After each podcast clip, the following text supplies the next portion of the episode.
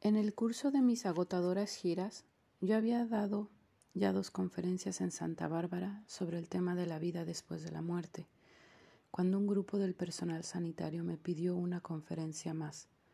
Al aceptar esta tercera conferencia me di cuenta de que estaba cansada de contar las mismas historias y me dije a mí misma, Dios mío, ¿por qué no me envías a algún oyente que haya tenido una experiencia en el umbral de la muerte y que esté dispuesto a compartirla con los demás? Así yo podré descansar y los oyentes tendrán un testimonio de primera mano sin tener que escuchar únicamente mis historias de siempre. En ese momento el organizador del grupo me pasó unas líneas escritas que contenían un mensaje de carácter urgente, enviado por un hombre que vivía en un asilo destinado a los vagabundos. Solicitaba poder contar su experiencia personal del umbral de la muerte. Interrumpí la conferencia y le envié la respuesta aceptando su intervención. Algunos minutos después, tras un veloz recorrido en taxi, el hombre hizo su aparición. En lugar del negligente vagabundo que yo esperaba, teniendo en cuenta el tipo de asilo en que vivía, subió al estrado frente al público un hombre correctamente vestido de porte sofisticado, que deseaba compartir con nosotros la experiencia que había vivido. Contó cuánto se había alegrado con la expectativa del encuentro familiar aquel fin de semana y cómo sobrevivió al trágico accidente en el cual todos sus familiares perecieron quemados. Habló de su tremenda impresión inicial que lo paralizó. No podía creer al principio que fuese verdad que de golpe se convirtiese en un hombre solo. El que había tenido hijos ya no los tendría más, habiendo perdido a toda su familia en ese único accidente.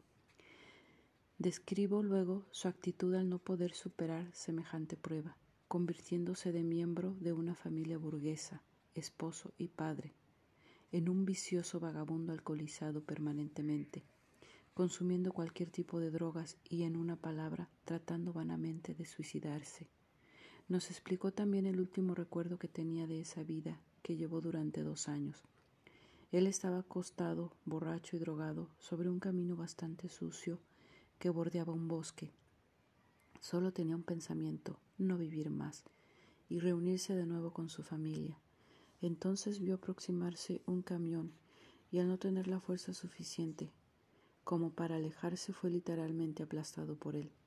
Nos contó cómo en ese preciso momento se encontró él mismo a algunos metros por encima del lugar del accidente, mirando su cuerpo gravemente mutilado que yacía en la carretera. Entonces apareció su familia ante él, radiante de luminosidad y de amor, una feliz sonrisa sobre cada rostro.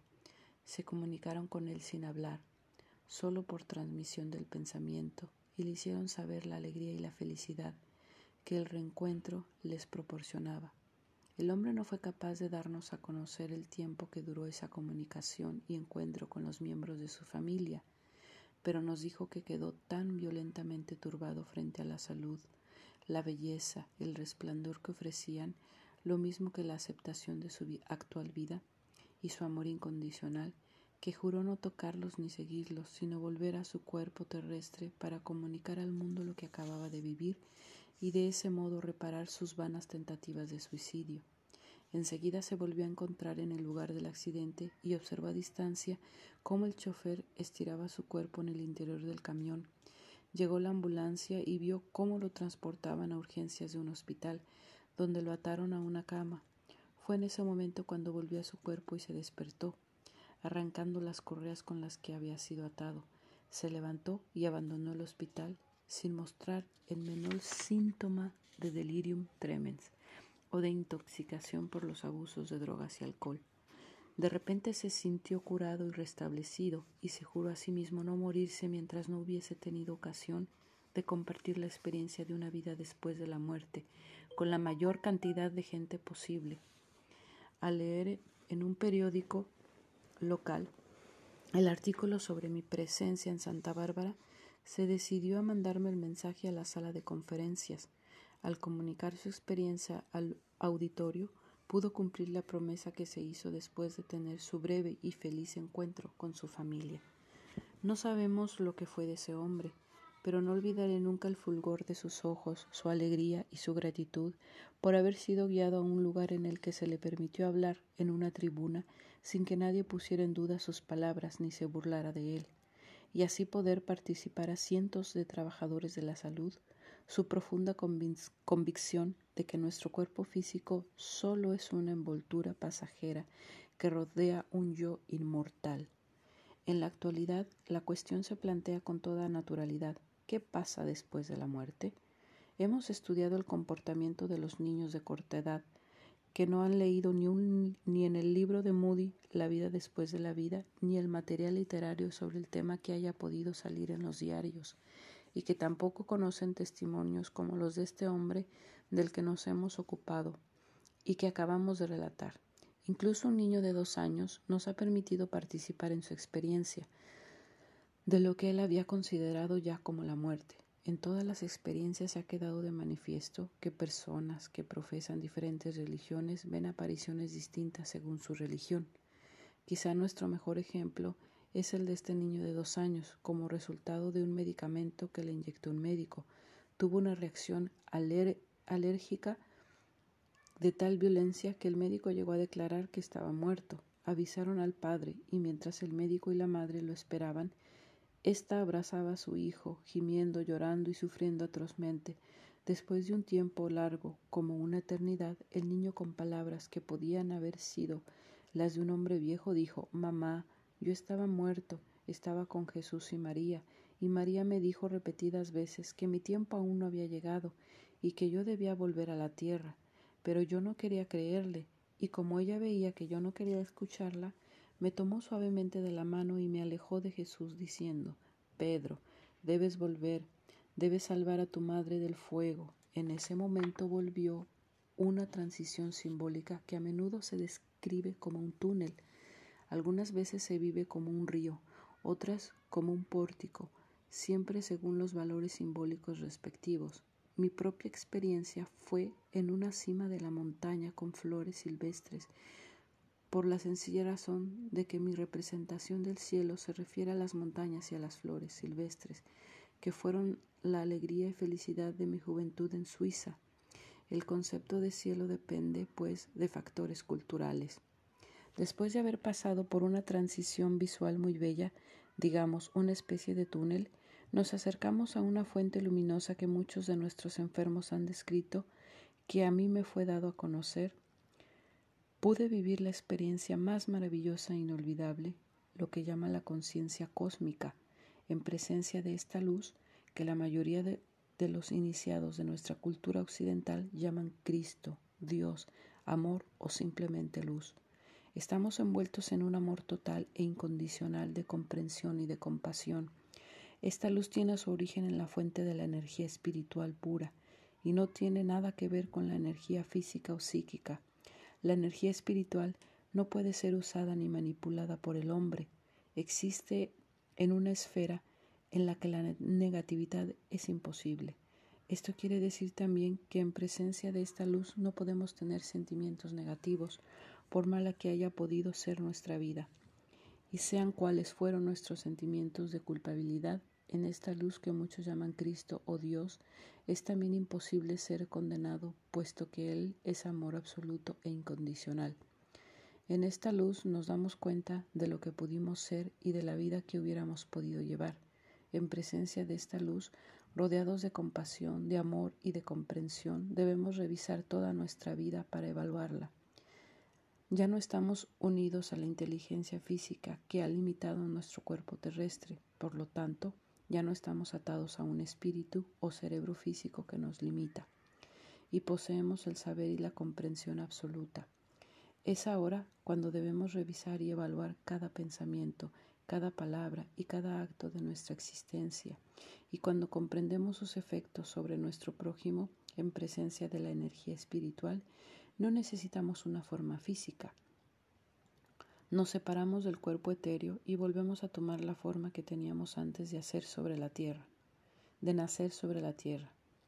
Entre nuestras vidas y la que tendremos en la eternidad, cuando nos unamos a la fuente, es decir, a Dios, después de haber cumplido nuestro destino, importa mucho comprender que desde el principio de nuestra existencia hasta nuestro retorno a Dios, conservamos siempre nuestra propia identidad y nuestra estructura de energía, y que entre los millares de seres de todo el universo no hay dos estructuras de energía iguales.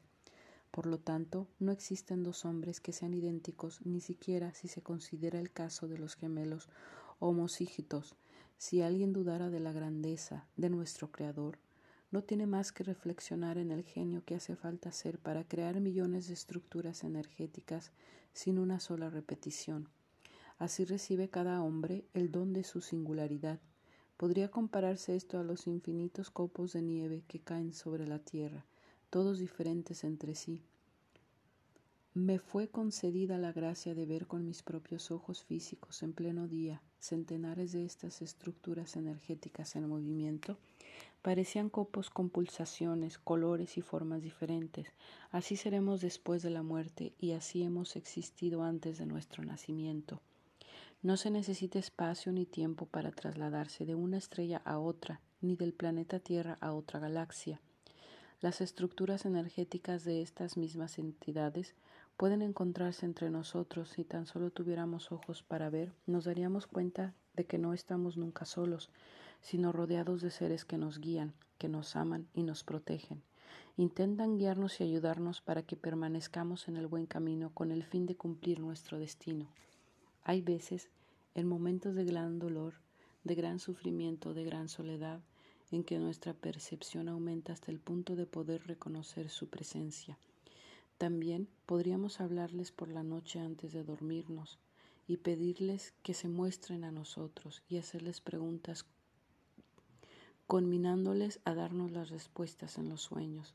Los que recuerdan los sueños saben que muchas de nuestras preguntas encuentran ahí una respuesta, en la medida en que nos acercamos a nuestra entidad interior, a nuestro yo espiritual, nos damos cuenta de que somos guiados por esta entidad interior, que en la nuestra, que es la nuestra y que representa nuestro yo omnisciente, esta parte inmortal que llamamos mariposa. Quisiera ahora compartir con vosotros algunos aspectos de mis propias experiencias místicas que me han ayudado a saber, más que a creer, que todo lo que está allá, que está más allá de nuestra comprensión científica, son verdades y realidades abiertas a cada uno de nosotros. Deseo destacar en forma especial que anteriormente yo no tenía ninguna idea de una conciencia superior. No tuve nunca gurú y no he sabido ni tan siquiera meditar. La meditación es fuente de paz y comprensión para muchas personas, no solamente en Oriente, sino cada vez más en nuestra parte del mundo. Es cierto que yo entro en mí misma cada vez que hablo de los enfermos, moribundos, y son quizá miles las horas que he pasado junto a ellos, sin que nada ni nadie pudiera molestarnos. Esta sí que constituían una meditación visto desde este ángulo. Efectivamente medité muchas horas. Estoy convencida de que para tener experiencias místicas no es necesario vivir como un eremita en la montaña, ni estar sentado a los pies de un gurú en la India. Cada ser tiene un cuadrante físico, emocional, intelectual y espiritual. Pienso también que si pudiéramos aprender a liberarnos de los sentimientos desnaturalizados, de nuestra ira, de nuestros miedos o de nuestras lágrimas no vertidas, podríamos encontrar de nuevo la armonía con nuestro yo verdadero y ser tal cual como deberíamos ser. Este yo verdadero está compuesto de estos cuatro cuadrantes. No deberían equilibrarse y dar un todo armonioso. No podemos alcanzar ese estado anterior más que con una condición, la de haber aprendido a aceptar nuestro cuerpo, nuestro cuerpo físico. Debemos llegar a expresar nuestros sentimientos libremente sin tener miedo de que se ríen de nosotros cuando lloramos, cuando estamos enfadados o celosos o nos esforzamos en parecernos a alguien por sus talentos, dones o comportamientos. Debemos comprender que solo existen dos miedos, el miedo a caerse y el miedo al ruido. Todos los otros miedos han sido impuestos poco a poco en nuestra infancia por los adultos, pues proyectaban sobre nosotros sus propios miedos y los transmitían así de generación en generación. Sin embargo, lo más importante de todo es aprender a amar incondicionalmente. La mayoría de nosotros hemos sido educados como prostitutas. Siempre se repetía lo mismo. Te quiero, sí, y esta palabra, sí. Ha destruido más vidas que cualquier otra cosa sobre el planeta Tierra. Esta palabra nos prostituye realmente, pues nos hace creer que con una buena conducta o con unas buenas notas en la escuela podemos comprar amor. De esa manera nunca pondremos nunca podremos desarrollar nuestro sentido del amor o nuestro sentido de la autoestima. Cuando éramos niños, si no cumplíamos la voluntad de los adultos, éramos castigados. Y sin embargo, una educación afectuosa habría podido hacernos entrar en razón. Nuestros maestros espirituales nos han dicho que si hubiéramos crecido en el amor incondicional y en la disciplina, no tendríamos nunca miedo a las tempestades de la vida. No tendríamos más miedo ni sentimientos, ni culpabilidad, ni angustias, pues estos son los únicos enemigos del hombre. Si cubrís el gran cañón del Colorado para protegerlo de las tempestades, no veréis nunca la bella forma de sus rocas. Como yo he dicho, yo no buscaba un gurú y no intentaba meditar ni llegar a un nivel de conciencia superior, pero cada vez que, a través de un enfermo o de una situación de la vida, tomaba conciencia de algo negativo en mí, buscaba la manera de afrontarlo con el fin de alcanzar un día esa armonía entre mis cuadrantes físico, emocional, intelectual e espiritual.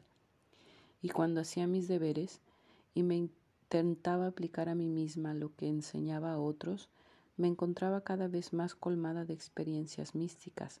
Estas eran el resultado tanto de un intercambio de pensamientos como mi yo espiritual, intuitivo, omnisciente, que comprende todo, como de la toma de contacto con fuerzas conductoras que vienen de un mundo intacto, permanentemente nos rodean y esperan la ocasión para transmitirnos no solo el conocimiento o algunas indicaciones, sino también para ayudarnos en nuestra comprensión de nuestra razón de ser y más particularmente sobre el significado de nuestra tarea aquí en la tierra, permitiéndonos cumplir nuestros destinos. Viví una de mis primeras experiencias en el curso de una investigación científica en la que me fue permitido abandonar mi cuerpo. Esta experiencia fue inducida por el doctor Monroe por medios iatrógenos en un laboratorio de Virginia y vigilada por algunos sabios escépticos. En el transcurso de una de ellas fui devuelta a mi cuerpo físico por el jefe de laboratorio, que estimó que había partido demasiado pronto y demasiado deprisa. Ante mi gran consternación, él interfirió así en mis propias necesidades y en mi propia personalidad. En el siguiente intento decidí soslayar el problema de una intervención ajena, programando yo misma mi salida para ir más rápido que la velocidad de la luz y más lejos donde ningún ser humano hubiera estado durante una experiencia extracorporal. En el mismo momento en que ésta fue inducida, abandoné mi cuerpo a una velocidad increíble lo único que recuerdo de la vuelta a mi cuerpo físico fueron las palabras Shanti Nilaya. No tenía ni idea del significado de la interpretación de esa palabra, tampoco tenía noción de dónde había estado. Lo único que sabía antes de volver es que estaba curada de un estreñimiento casi total, así como de un pinzamiento dorsal muy doloroso, que me había impedido incluso recoger un libro. Ahora bien, después de esta experiencia extracorporal, puedo comprobar que mi intestino funcionaba de nuevo y que podía levantar un saco de 50 kilos sin cansancio ni dolor. Las personas que estaban presentes me decían que había rejuvenecido 20 años. Cada uno de ellos intentaba obtener otras informaciones sobre mis experiencias. Yo no supe dónde había estado hasta que aprendí algo más la noche siguiente.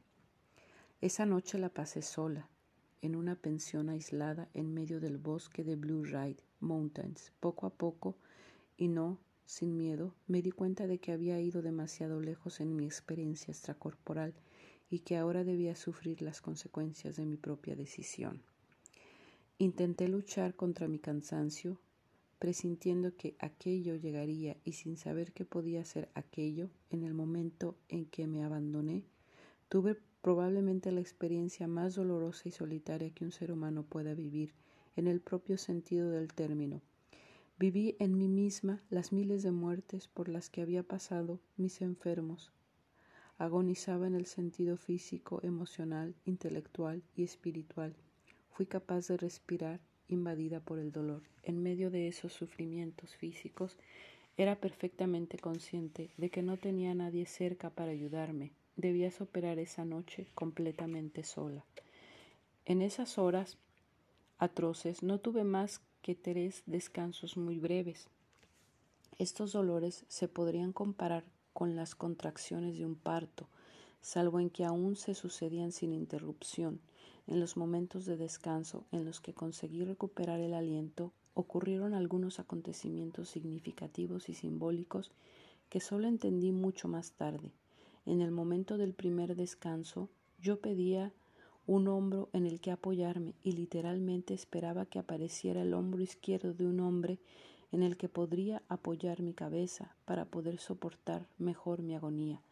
Apenas hube formulado esta demanda, una voz bondadosa, compasiva, pero severa y profunda me dijo sencillamente no te será concedido.